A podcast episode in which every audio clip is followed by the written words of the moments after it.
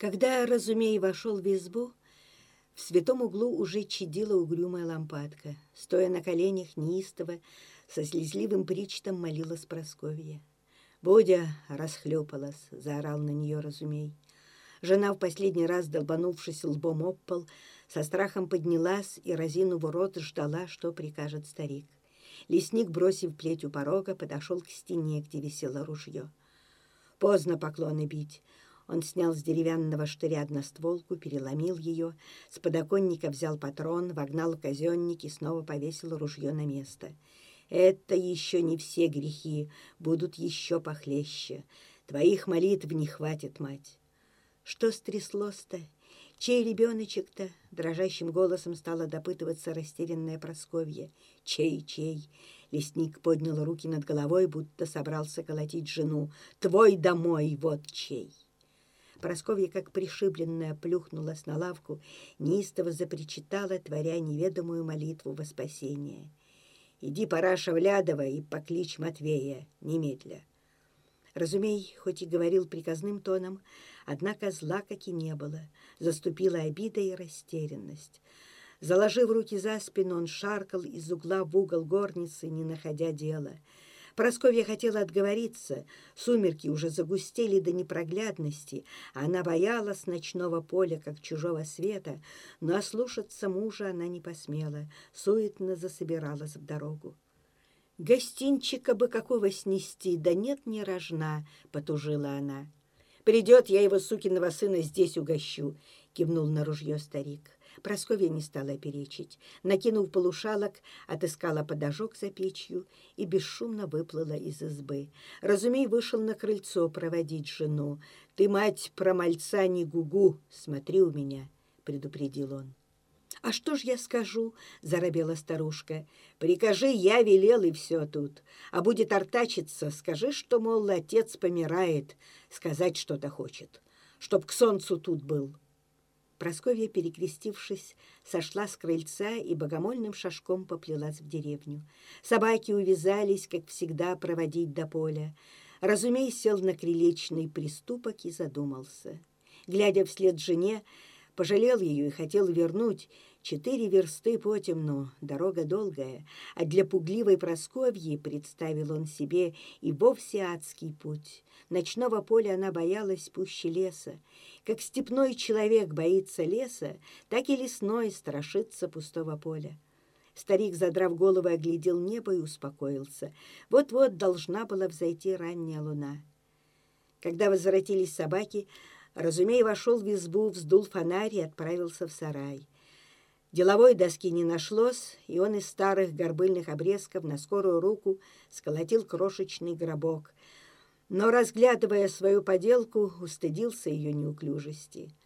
Со зла на себя долбанула верстак, и горбылистый ящик рассыпался в прах. В углу сарая стоял рассохшийся сундучок с обрывками старой истрепанной сбруи. Разобрав его из подходящих досок, Разумей принялся ладить другую домовинку для внука. Теперь он не торопился, и все выходило, как хотелось. Работа растянулась не на один час, и все это время мерещилась в глазах лесника распластанная крестом на траве лиска, нищая незнакомка. Уж не померла ли она с испугу? Дурманил голову страшный вопрос. Он корил сам себя и за то, что не спросил, каким именем нарекла она свое чадо, как поминать его потом. Сколотив гроб, Разумей поставил его на стол под образами рядом с тельцем малыша и тут же с фонарем вышел на волю. Словно лешая сила подхватила его и потащила из лесу на вражную тропку, к лиске, туда, где, должно быть, насмерть засек плетью невинного человека. Собаки было увязались за хозяином, но он так пнул сапогом вожака, что тот взвыл от обиды, и все другие, поджав хвосты, разбежались по кустам. На коне был лучше и быстрее, но, разумея, и не вспомнил о нем.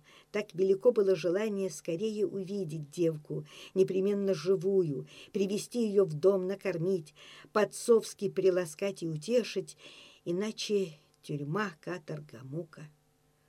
Не по-стариковски проворно, разумей, метался по лесным стежкам, отыскивая ту верную, которая скорее бы вывела его куда надо. Огонь фонаря, то возгораясь до звездного блеска, то затухая до лампадной аспидности, хоть глаз кали. Свет с таинственной яростью выхватывал из лесной тьмы стволы деревьев, лохмы кустов, коряги подгнивших пней, холмики муравьиных жилищ, и все это оборачивал в чудища, которые то не пускали, то еще быстрее гнали, разумея. Чутье старого лесника не обмануло, и он верно вышел к месту. С фонарем он потыркался туда-сюда, Лизы нигде не было. Ушла, жива, значит. Не случилось греха, не случилось. Колотун страха помаленьку унялся и, разумеется, стал приходить в себя. Он поставил фонарь на то место, где лежала нищенка, и зашарил руками по примятой траве, еще не веря, что тут уже никого не было. Под руку попался сыромятный наконечник плети, сорвавшийся, видно, при ударе. Он отбросил его прочь, как что-то нехорошее. Потом в руках оказалась березовая ветка, оставленная Лизой. На обратной дороге погас фонарь, и лесник долго блукал по росяному подлеску, прежде чем вышел на знакомую дорогу. Раскосый месяц уже с низкой закатной высоты кропил сумеречной пудрой на земную благодать и больше мутил, чем светил. Домой, разумей, воротился измокший до нитки, обессиленный. Когда вошел в избу, к нему вернулись прежние страхи за нищую Лиску, за сына Матвея, за покойную кроху, внука. Словно от дурного предчувствия безжалостно забил росяной озноб, и старик, не попадая зуб на зуб, накинул на плечи давно изношенную поддевку и повалился замертво на лавку. Очнулся он, когда забелело в окошках и заскрипело крыльцо от шагов. Первым вошел Матвей. За ним еле перевалила порог в конец измотанная дорогой мать. Сын, молодой, здоровенный мужик, был выше отца на целую шапку, в плечах чуть не сажень, лицом свеж и мил, глазами востр, и только руки никак не нравились отцу. Они, кроме лесной охоты да побить бабу, ничего не умели делать. Сын как-то боком пролез в дверь, встал возле отца и с ленивой ухмылкой, вроде бы недовольный, проворчал. «Ай, помирать надумал батя!» Отец поднялся и остался сидеть на лавке. Поддевка свалилась к ногам, на плечах, видно от озноба, слегка парила взмокшая рубаха. «Не меня тебе хоронить, вон куда гляди!» Немощно проговорил старик, кивая на святой угол. Затеребил рубаху на груди и заплакал.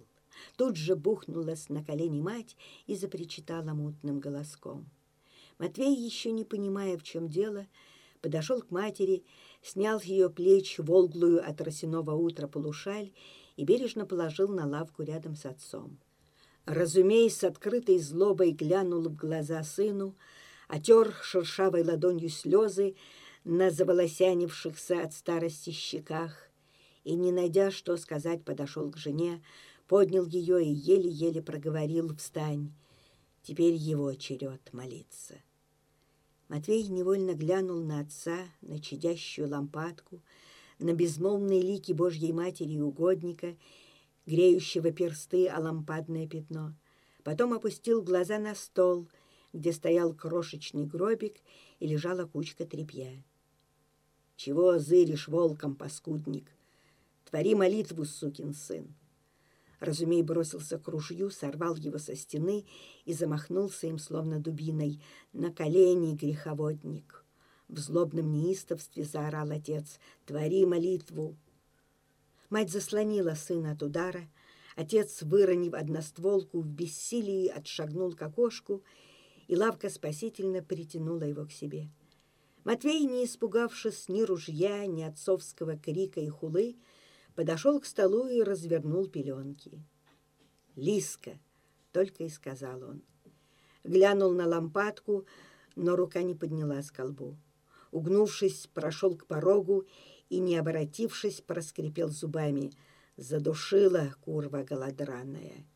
не в меру шумно хлопнув дверью, вышел на волю. «Мать, прибери мальца, чего ж теперь делать? Божья душа!» Умиротворенно проговорила Разумей и стал закуривать. Просковья с родительской милостью принялась хлопотать с убранством покойника. Обмыла ребеночка, достала из сундука клок залежалого коленкора, берегла его на свою смерть. Завернула трупик в чистую белизну и честь честью уложила в гробик. Разумей нашарил в кармане четыре ржавых, непомерно великих для крохотной домовинки гвоздя и заколотил крышку. Просковья отыскала за божницей огарочек церковной свечи и, запалив его от лампады, поставила на желтую крышку гроба. За батюшкой бы послать. Увлеченная святым делом, умиленно посоветовалась она с мужем. «В колокола бы еще долбануть!» — съязвил в сердцах разумей. Сорвался с лавки и зашагал по избе. «Во все размалиновые звоны! Второй Христос родился!» Просковья прикусила язык, заморгав с куриным страхом, и зашептала самодельную молитву. «От позора хоть самому в преисподнюю лезть, а в тюрьму еще ловчее!» Во всех избиных углах дрожал голос разумея. «На тысячу годов Ирод ославил теперь наш шляпуновский род!» Старик пнул дверь и позвал Матвея. Велел нести гроб к рыжей пасти, самому глухому лесному распадку, что в доброй версте от сторожки. Сам же, захватив лопату и ружье, крадучей походкой поплелся за сыном. Просковья идти с ними, разумеется, запретил. С мокрыми глазами она осталась стоять на крыльце, держа в сухенькой ладошке догорающую свечу. Собаки, загнанные хозяином под полок крыльца, заскулили своей собачьей тоской.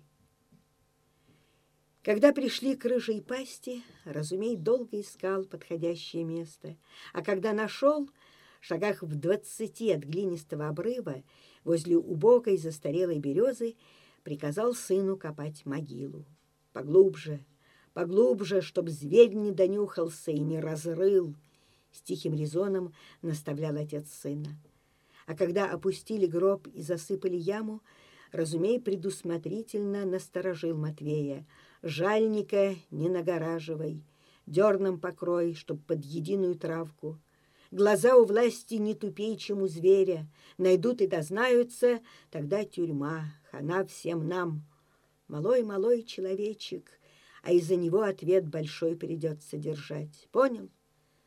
Матвей, не перечи отцу, все сделал, как было велено — постояли над могилкой, покурили. Сын никогда не видел, чтоб так ознобно дрожали руки и тело отца, и он попытался успокоить его. «Не трусь, батя, я согрешил, мне и кару нести». «Вот и неси», — взорвался Разумей. Отбросив цигарку, схватил ружье и сунул его в руки Матвея. «Вот и неси, родимый сыночек, затем я и привел тебя сюда, на последний поклон привел».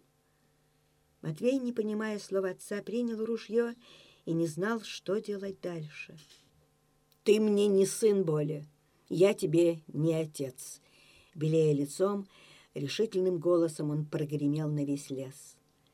Эхо утробное с той же силой бессердечия коротко отдало отцовское проклятие, и звуки тут же провалились в рыжую пасть лесного распадка. Заступила тяжкая минута раздумий, после которой отец выдохнул последние слова. «В стволе один патрон. Или ты, или я должен сойти туда». Он показал на скорую могилку внука. «Решай, сын, кому позор нести, а кому...» Матвей не дал договорить отцу. Он поднял ружье и смаху своей непомерной силы хряснул им по горбу убогой березки низко поклонился отцу и могиле и зашагал прочь от этого страшного места. И скоро его скрыло густели лесного подроста. Ошалевший Разумей видел тогда сына в последний раз. Сгинул Матвей, пропал бесследно. Как-то так вышло, что никто в деревне и не хватился его.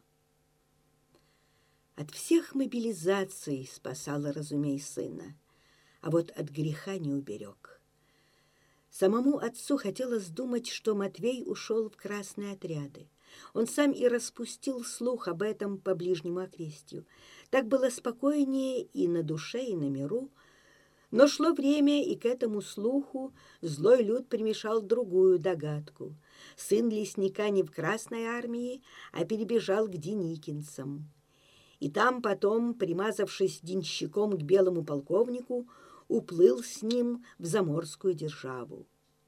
Липкой паутинкой вязались и другие разговорчики. В лесу, мол, скрывается Матвей, по виноватости своей от советской власти прячется, кореньем да лесной травкой питается, а глаз не кажет людям, страх не пускает. Но время — это та кочегарка, в которой горит все. Перегорела и судьба молодого мужика Матвея Ляпунова, и золы не осталось ни от слухов и пересудов, ни от самого Матвея. Мать от неизбывной тоски по сыну отдала Богу душу без какого-либо сопротивления. Тем же летом, разумеется, вез жену на сельский погост. Сноха Евдокия и того хуже, горючих слез не лила по мужу, но скоро ослабела умом и ушла с богомолками. Слоняясь по уцелевшим храмам и надоедая попам, она поминала Матвея то за упокой, то за здравие. Разумей, объездив весь окрестный свет, лишь к зиме нашел ее и привез домой. Так осиротела внучка Клава. Шел ей тогда десятый годик.